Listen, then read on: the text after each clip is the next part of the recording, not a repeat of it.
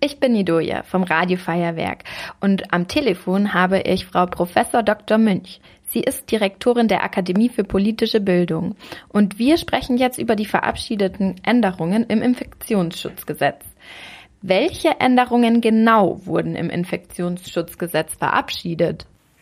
Man kann sagen, dass im Grunde zwei grundlegende Sachen neu hineingekommen sind in das neue, in die Neufassung des Infektionsschutzgesetzes.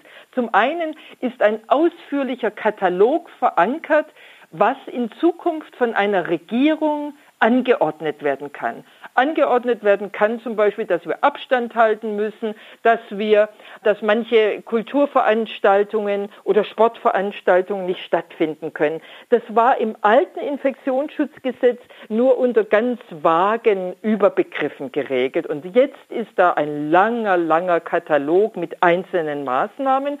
Den hat man jetzt aufnehmen können, weil man jetzt erst diese Maßnahmen kennt die hat man im Frühjahr eigentlich noch alle gar nicht gekannt. Das ist das eine. Und das andere, was neu hineingekommen ist, ist, dass der Bundestag jetzt äh, das Recht hat, überhaupt festzustellen, dass jetzt tatsächlich eine Pandemie ausgebrochen ist. Wenn der Bundestag sagt, es liegt eine Pandemie vor, damit ermächtigt er und gibt der Regierung die Möglichkeit der Regierung im, auf der Bundesebene, im Zentralstaat und auf der Ebene der Länder, also zum Beispiel in Bayern, damit gibt er der Regierung die Möglichkeit, solche Maßnahmen zu verordnen. Und dann gilt dieses Gesetz für eine beschränkte Zeit und weil der Bundestag ja auch nicht allein weiß, wann eine Pandemie ist, steht jetzt neu in diesem Gesetz drin, dass er sich da an den Festlegungen der Weltgesundheitsorganisation ausrichten muss. Das ist eine Organisation der Vereinten Nationen. Jetzt können die Beschlüsse also rechtssicher ablaufen. Bedeutet das im Umkehrschluss, dass die Beschlüsse davor nicht rechtens waren? Nein, das bedeutet es nicht. Es bedeutet eigentlich, dass sie nicht so ganz klar geregelt werden. Wir haben in Deutschland noch nie eine Pandemie von diesem Ausmaß gehabt. Die ganze Welt erlebt ja gerade diese Pandemie. Aber wir hatten dieses Infektionsschutzgesetz, das die Neuregelung von dem früheren Bundesseuchengesetz war. Das hört sich schon ein bisschen von, von länger her an und genau dieses Bundesseuchengesetz ist schon was relativ Altes und vor 20, circa 20 Jahren hat man dann dieses Infektionsschutzgesetz erlassen und da ist ganz viel geregelt, aber da konnte man natürlich nicht wissen, dass mal eine Corona-Pandemie ausbrechen würde. Und aus dem Grund ist in der alten Fassung des Gesetzes da gab es viele Grundlagen, auf die man sich hat berufen können, aber es war nicht ausreichend geregelt. Und das hat man gemerkt. Und zwar hat man das daran gemerkt, dass sowohl der Bundestag Verordnungen erlassen hat, vor allem aber die deutschen Landesregierungen, also die Regierungen in den 16 Ländern, die haben Verordnungen erlassen und die haben sich indirekt auf dieses Infektionsschutzgesetz bezogen. Aber das Problem war, die mussten diese Verordnungen nicht ausreichend begründen oder mussten die überhaupt nicht begründen. Und dann sind Gerichte eingerufen worden. Wir leben ja in einem Rechtsstaat und jeder von uns kann ein Gericht anrufen.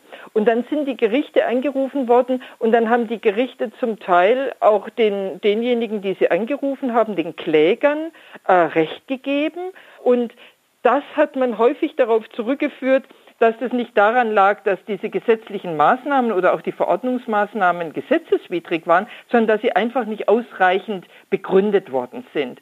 Und die Neuregelung im Infektionsschutzgesetz verlangt jetzt von den jeweiligen Regierungen, sei es auf der Bundesebene, sei es auf der Landesebene, dass die ihre Maßnahmen auch tatsächlich begründen. Dann kommen wir mal zu der Verabschiedung, weil die Änderungen wurden innerhalb von nur zwei Wochen verabschiedet. Warum ist das so besonders? Also normalerweise dauert in Deutschland ein Gesetzgebungsverfahren relativ lang. Das dauert manchmal länger als ein Jahr. Es gibt Gesetzgebungsverfahren, die dauern zwei Jahre. Nur, jetzt haben wir alle bemerkt, dass diese Pandemie sich gar nicht an unsere, ja, an unsere zeitlichen Abläufe hält. Dieses Coronavirus macht, was es will und es macht es relativ schnell. Und in solchen Situationen geht es auch durchaus schneller.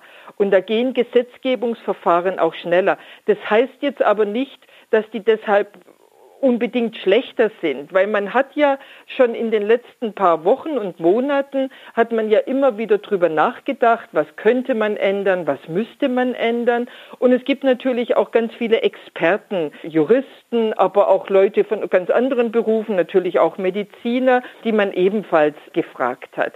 Das heißt, das Gesetz ist jetzt schnell zustande gekommen. Das ist jetzt vielleicht auch nicht ganz ideal. Da mag der eine oder andere Schwachstelle noch drin sein. Aber im Großen und Ganzen sagen die meisten Beobachter, dass es doch eine deutliche Verbesserung ist, dass vieles viel klarer geregelt ist. Und selbst innerhalb von diesen zwei Wochen, das, da hat man eine Anhörung gemacht. Eine Anhörung durch den zuständigen Ausschuss, durch den Bundestagsausschuss für Gesundheitsfragen. Und bei dieser Anhörung sind viele Experten dabei gewesen aus ganz unterschiedlichen Fachrichtungen und die haben ziemlich kritisiert an dem ursprünglichen Gesetzentwurf, den man ganz zu Beginn des Verfahrens hatte. Und aufgrund deren Kritik ist dann nochmal relativ viel geändert werden. Also wir merken das ja auch selbst, wenn wir an was arbeiten oder wenn man mal eine Schulaufgabe schreibt. Manchmal ist man relativ produktiv unter Zeitdruck. Und genauso ist es unseren Politikern in dem Fall gegangen. Dann habe ich trotzdem noch die Frage, warum wurde das so schnell verabschiedet? Das Gesetz musste schnell verabschiedet werden, weil man gemerkt hat, dass die ursprüngliche Hoffnung, dass im Sommer mit der Corona-Pandemie alles besser werden würde, weil die sich nicht bewahrheitet hat.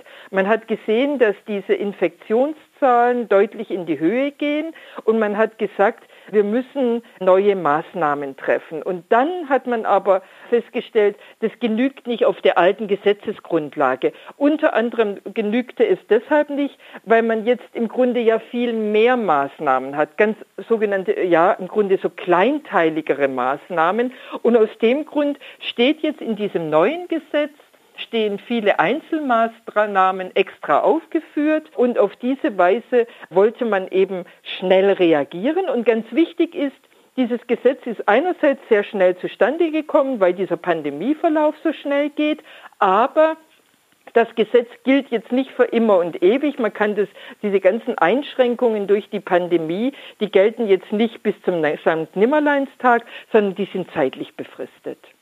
Warum ist es so wichtig, dass diese Änderung beschlossen wurde? Meines Erachtens war es deshalb so wichtig, diese Änderung zu beschließen, weil man zum einen die Maßnahmen genauer aufschlüsseln wollte. In der ursprünglichen Fassung des Gesetzes, da kannte man die Corona-Pandemie noch nicht und man wusste zum Beispiel damals nicht, als das Gesetz erlassen worden ist, dass sowas wie ein Mund-Nasenschutz tatsächlich hilft, gegen diese Pandemie fertig zu werden und der Herr zu werden. Dennoch gibt es aber auch kritische Meinungen. Warum?